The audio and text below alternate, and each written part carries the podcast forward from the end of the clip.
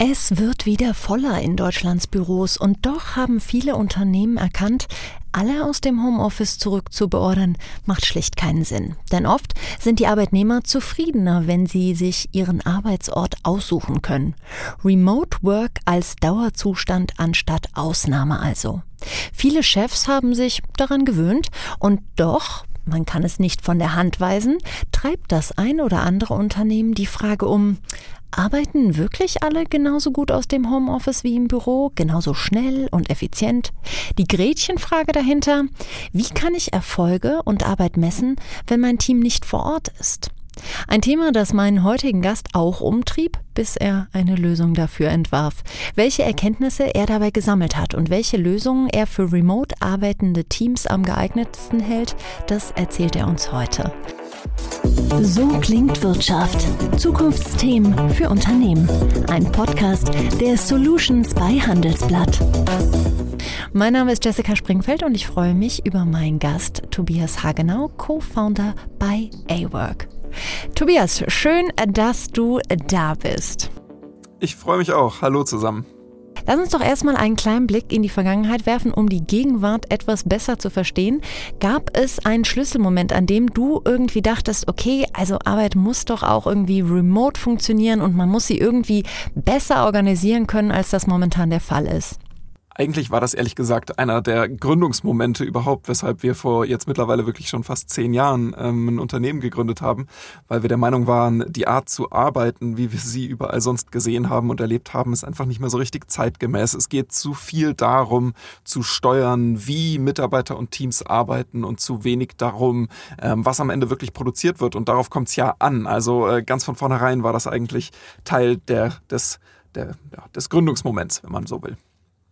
Jetzt waren die letzten Monate ja wirklich wild und haben dann natürlich deiner Idee so ein bisschen zusätzlichen Rückenwind ähm, verschafft. Wenn du dich heute umschaust, hat sich der Mindset vieler Unternehmen geändert oder beobachtest du wirklich noch so ein gewisses Misstrauen, wenn es darum geht, Leute remote arbeiten zu lassen?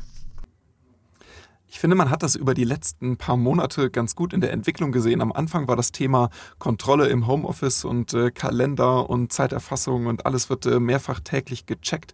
Das war sehr präsent und ähm, über die letzten Monate ist es dann immer mehr in Richtung Lockerheit gegangen, haben wir das Gefühl. So sehen wir es auch bei unseren Kunden und bei den Teams, ähm, mit denen wir zusammenarbeiten. Und ich glaube, das ist auch einer der Schlüssel dazu, wie Remote Work besser funktioniert. Man muss in der Lage sein, ein kleines bisschen loszulassen.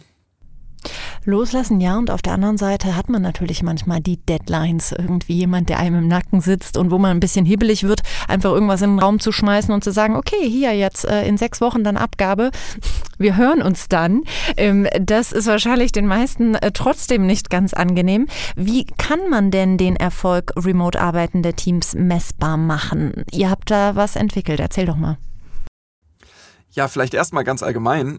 Den Erfolg remote arbeitender Teams macht man am besten genauso messbar wie den Erfolg nicht remote arbeitender Teams, nämlich indem man die Arbeitsergebnisse misst und nicht die Arbeitsweise und die Arbeitstätigkeit ja, und den Modus. Das ist so eine ganz, ganz einfache Binsenweisheit, aber sie sagt viel darüber aus, äh, warum Remote-Arbeit in manchen Unternehmen nicht so gut funktioniert. Und wir haben tatsächlich ein Produkt entwickelt, A-Work, mit dem Teams produktiver ähm, werden, egal wo sie sich befinden finden, also ihre Arbeit organisieren. Das ähm, sind Aufgaben, Projekte, das sind aber eben auch Deadlines. Nur ähm, macht am Ende A-Work einfach Arbeit sichtbar, das ist sehr positiv. Am Ende löst A-Work aber nicht das Problem ähm, des, ja, des Kontrollwillens sozusagen. Ja, wenn ich, wenn ich einfach Mitarbeiter und Mitarbeiterinnen in ihrer Arbeit sehr engmaschig kontrollieren möchte, dann ist Remote-Arbeit wahrscheinlich nie so ganz die richtige Arbeitsform, sondern ich muss mich darauf einlassen, lassen, Ergebnisse zu kontrollieren. Es geht darum, in regelmäßigen Abständen mit klaren Prozessen, über die können wir ja vielleicht gleich nochmal sprechen, und mit den richtigen Tools regelmäßig Ergebnisse zu kontrollieren, aber nicht zu kontrollieren, ob jemand den ganzen Tag vor dem Laptop hockt.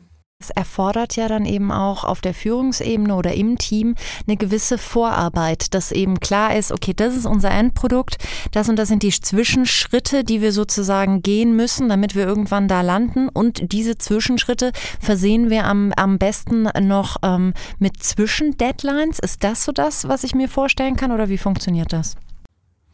Man kann sich da ein bisschen bedienen bei dem, was im agilen Projektmanagement schon seit, seit vielen Jahren praktiziert wird. Und ich will nicht sagen, agiles Projektmanagement ist die Antwort auf Remote Work. Nicht falsch verstehen bitte, aber ich glaube, man kann sich da an Methoden bedienen. Zum Beispiel ähm, führen agile Teams sehr routiniert tägliche und wöchentliche Update-Meetings, die sehr kurz sind, durch. Zum Beispiel sogenannte Dailies. Jeden Morgen trifft man sich fünf bis 10 bis 15 Minuten, je nachdem wie groß und komplex die Teams und Projekte sind und bespricht ganz kurz den aktuellen Arbeitsstand, ähm, das Ziel für den Tag und die aktuellen Hürden und Herausforderungen. Damit wissen alle, wo der aktuelle Stand ist, ähm, egal auf welcher Hierarchiestufe man steht und man kann ähm, sinnvoll in den Tag starten und das dauert nicht stundenlang. Es geht nicht darum, eine große Meetingkultur zu etablieren, sondern es geht darum, genau diese Überprüfung möglich zu machen, die Führungskräften im, im, im Homeoffice und in der Remote Remote-Kultur eben fehlt. Und solche Methoden sind es eben, die dafür sorgen, ähm, dass man über den eigenen Schatten springen kann und Teams mehr Freiheit gibt. Beobachtest du das denn? Weil wenn ich jetzt so selber überlege in meinem Kalender, da finden sich viele Weeklies, aber eigentlich kaum Dailies. Warum hat sich das denn nicht durchgesetzt? Ich glaube, die meisten haben Angst vor täglichen Meetings. Das klingt erstmal so, als wenn der Kalender plötzlich in Meetings versinkt. Aber oft ist es ähm, effektiver, ein tägliches 5-Minuten-Meeting zu machen, mh, mm, als ein wöchentliches anderthalb Stunden-Meeting, in dem jeder nochmal der Meinung ist, seinen, seinen Senf dazugeben zu müssen. Ähm, das eine ist ein Meeting, was es erlaubt, also das wöchentliche Meeting erlaubt es, eine Woche lang abzutauchen ähm, und mehr oder weniger kontrolllos an etwas zu arbeiten und danach kommt äh, die große Feedback-Keule, während und ähm, tägliche kurze Abstimmungen, die nicht viel Zeit und Adminaufwand ähm, in, in, brauchen, dazu führen, dass man einfach gegenseitig weiß, wo man gerade steht und gar nicht erst in solche Fallen tappt. Und deswegen sind Teams, die sich an solche Strukturen halten, oft wesentlich effektiver und effizienter. Und gerade in Remote-Teams sind solche kurzen, schnellen Meetings viel, viel einfacher und besser organisiert als ähm, in Vor-Ort-Teams, die erstmal irgendwo hinlaufen müssen, sich gemeinsam in einem Raum zusammenfinden müssen und so weiter und so weiter. Da ist schon wieder so viel Overhead, dass es sich kaum lohnt. Entfällt dadurch auch so ein bisschen das, das Problem mit der Zeiterfassung? Weil ich habe jetzt in den Gesprächen der letzten Monate schon öfter mal mitbekommen, dass das in manchen Unternehmen ein Thema ist. Ähm, in vielen Häusern, unter anderem auch hier, hängt zum Beispiel unten, ähm, wird nicht von allen genutzt, kann man aber so eine kleine Maschine, da liest man sich dann ein mit seiner Karte, so dann wird man eingebucht, dann arbeitet man hier acht, neun Stunden, dann wird man wieder ausgebucht und so weiter und so fort. Das ist in vielen größeren Konzernen vor allem immer noch gang und gäbe. Dieses ganze Thema Zeiterfassung, sagst du, das ist komplett unnötig, wenn man richtig äh, gutes Projektmanagement hat oder muss man das auch irgendwie neu denken? Hm, ich glaube, es gibt kein Problem mit der Zeiterfassung. Ähm, Im Gegenteil, Zeiterfassung kann einen unheimlichen Boost in diese ganze Arbeitsform bringen. Ich bin selber ein großer Fan der Zeiterfassung und tatsächlich ist es auch so, in A-Work ist neben der, des Projekt- und Aufgabenmanagements, ähm, Zeitplänen und so weiter auch die Zeiterfassung ein großer Bestandteil. Und das hat zwei Gründe. Der eine Grund, es gibt immer noch viele Unternehmen, in denen auch nach Zeit abgerechnet wird und Zeiten deswegen gebucht werden müssen. So, das ist der triviale Grund. Und der etwas weitergehende Grund ist, dass ähm, die, man muss ja auch Führungskräfte ein bisschen verstehen. Wenn ich ähm, Mitarbeitern und Mitarbeiterinnen die Flexibilität gebe, von wo und vielleicht auch wann zu arbeiten sie auch immer möchten, ähm, gibt es auch einen gewissen Bedarf zu zeigen, woran denn wie lange gearbeitet wird und wofür denn Zeit drauf geht. Am Ende ist es ja die bezahlte Arbeitszeit, die für verschiedene Themenbereiche ähm, draufgeht. Und zu verstehen, ähm, welche Themen nehmen wie viel des Aufwandes ähm, in Anspruch, ähm, ist, glaube ich, eine, eine faire, eine, ein faires Bedürfnis ähm, von Führungskräften. Und es ist ein absolut mächtiges Werkzeug, um darauf hinzuarbeiten, dass Zeit wirklich in die richtigen Dinge gesteckt wird. So ein bisschen ähnlich wie der Effekt des Dailies kann eben auch der Effekt der Zeiterfassung sein, dass man auf regelmäßiger Basis sieht, ähm, was sind im Moment Problemfelder, an denen wir arbeiten und an denen wir besser werden können. Ähm, ich erfasse zum Beispiel selber zwar nicht immer meine Zeiten, aber so in regelmäßigen Abständen, alle paar Monate, nehme ich mir mal drei, vier Wochen und erfasse von morgens bis abends meine Arbeitszeit und schaue mir hinterher an, ist das Bild, was ich in meiner eigenen Statistik sehe, eigentlich das, was ich von mir selber erwarte. In der Regel ist es das nicht, aber dann habe ich genau über die nächsten paar Wochen die Möglichkeit, ähm, besser zu werden und mich darauf zu fokussieren, äh, was aus meiner Sicht wirklich wichtig ist. Und wie können solche Tools aussehen? Ähm, ich habe einmal mit einem Tool gearbeitet, da musste ich dann am Ende des Tages sozusagen aufschlüsseln, was habe ich den ganzen Tag gemacht und dann noch in irgendwie 15 Minuten Schritten und dann 0,25 und keine Ahnung. Ich dachte immer so, um Gottes Willen. Also ähm, das war wirklich alles, aber nicht praktisch. Ähm, was sind denn da Lösungen, die vielleicht ein bisschen mehr hands-on sind? Du hast eben diese Art Stempeluhr ähm, erwähnt, die man auch in vielen ähm, alteingesessenen Unternehmen noch am, am, Eingang hängen sieht, wo man reingeht, stempelt und dann vergisst man das Ding den ganzen Tag. Das hilft natürlich bei dieser Art von Zeiterfassung, von der ich eben gesprochen habe, nicht weiter. Mm, da braucht es ein System, was per Stoppuhr am Arbeitsplatz ähm, funktioniert, wo ich, wenn ich mit einer Aufgabe anklicke, am besten so wie in AWORK zum Beispiel, an der Aufgabe auf Play klicken kann und dann läuft die Zeit direkt los. Dazu gehört ähm, eine Kalenderintegration, gerade für diejenigen von uns, die wie ich nach ihrem Kalender leben, von morgens bis abends, ist es unglaublich praktisch, abends den eigenen Kalender aufmachen zu können und einfach die Termine in die Zeiterfassung rüberzuschmeißen, wenn sie denn stattgefunden haben. Und drittens, ähm, da arbeiten wir zum Beispiel auch mit Partnern zusammen, ähm, gibt es automatische Zeiterfassungen mittlerweile und viele kriegen da äh, spätestens den Big Brother-Anfall, aber für mich ist das eigentlich die, die, die, die perfekte Evolution der Zeiterfassung. Ähm, ich installiere ein kleines Tool auf meinem Laptop, das einfach mittrackt, was ich den ganzen Tag so mache. Mir sagt, in welchen Dokumenten ich gearbeitet gearbeitet habe, in welchen Anwendungen ich gearbeitet habe, welche E-Mails ich geschrieben habe. Und am Ende sehe ich einfach diese Übersicht. Und die wird nirgendwo hin übermittelt, sondern die wird mir nur am Tagesende einmal angezeigt. Und dann kann ich die Kategorien, die dahinter stecken, also Zeit mit Kommunikation verbracht, Zeit mit Projektmanagement verbracht, Zeit im Dokumenteschreiben ähm, verbracht, die kann ich dann einfach auf meine Projekte rüberschieben.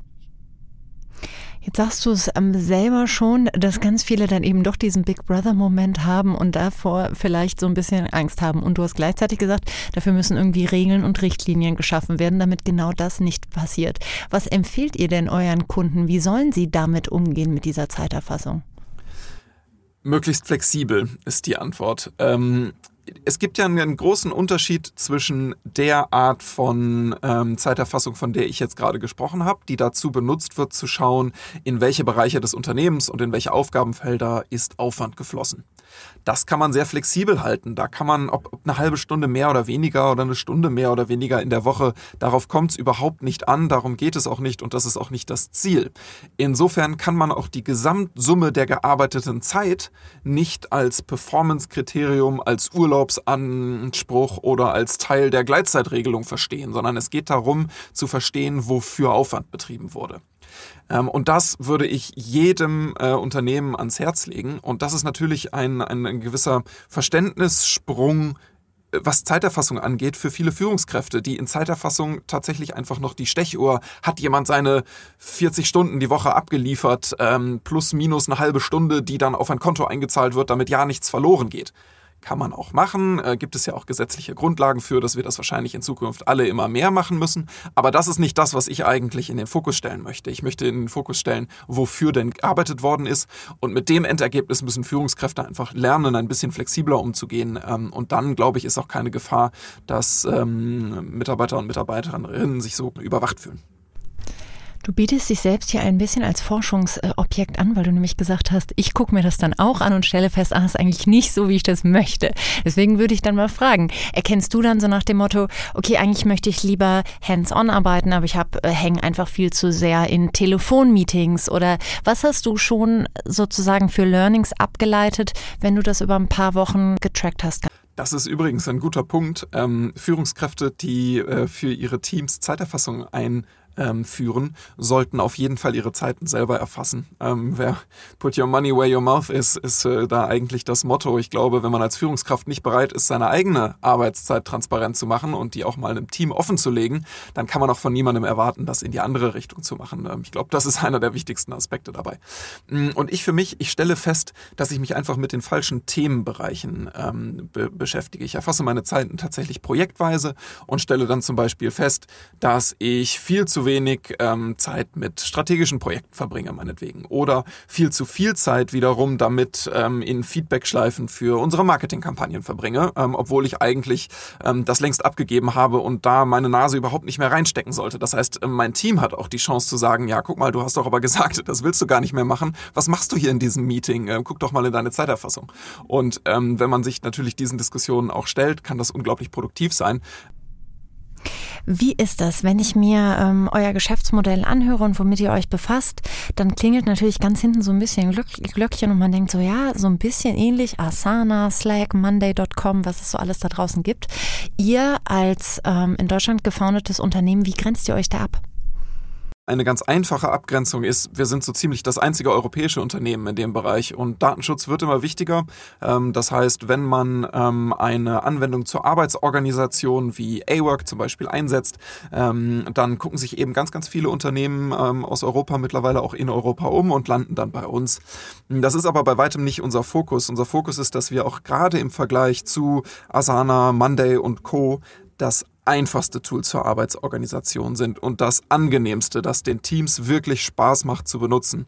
Das merkt man in der Art und Weise, wie das Tool aufgebaut ist, wie übersichtlich es ist, wie viel Arbeit und Entwicklungsaufwand wir nicht in das nächste 730. Feature stecken, sondern in die Vereinfachung, Verbesserung ähm, des Tools. Denn viele Organisationen, die jetzt im Moment ähm, ihre Arbeitsorganisation digitalisieren, bestehen eben nicht aus hauptberuflichen Projektmanagern, die sich gerne in solchen Tools bewegen, sondern ähm, die bestehen aus ähm, Mitarbeitern und Mitarbeiterinnen, die ganz andere Aufgaben haben und jetzt zusätzlich in einer digitalen Arbeitsorga ihren Tag planen sollen.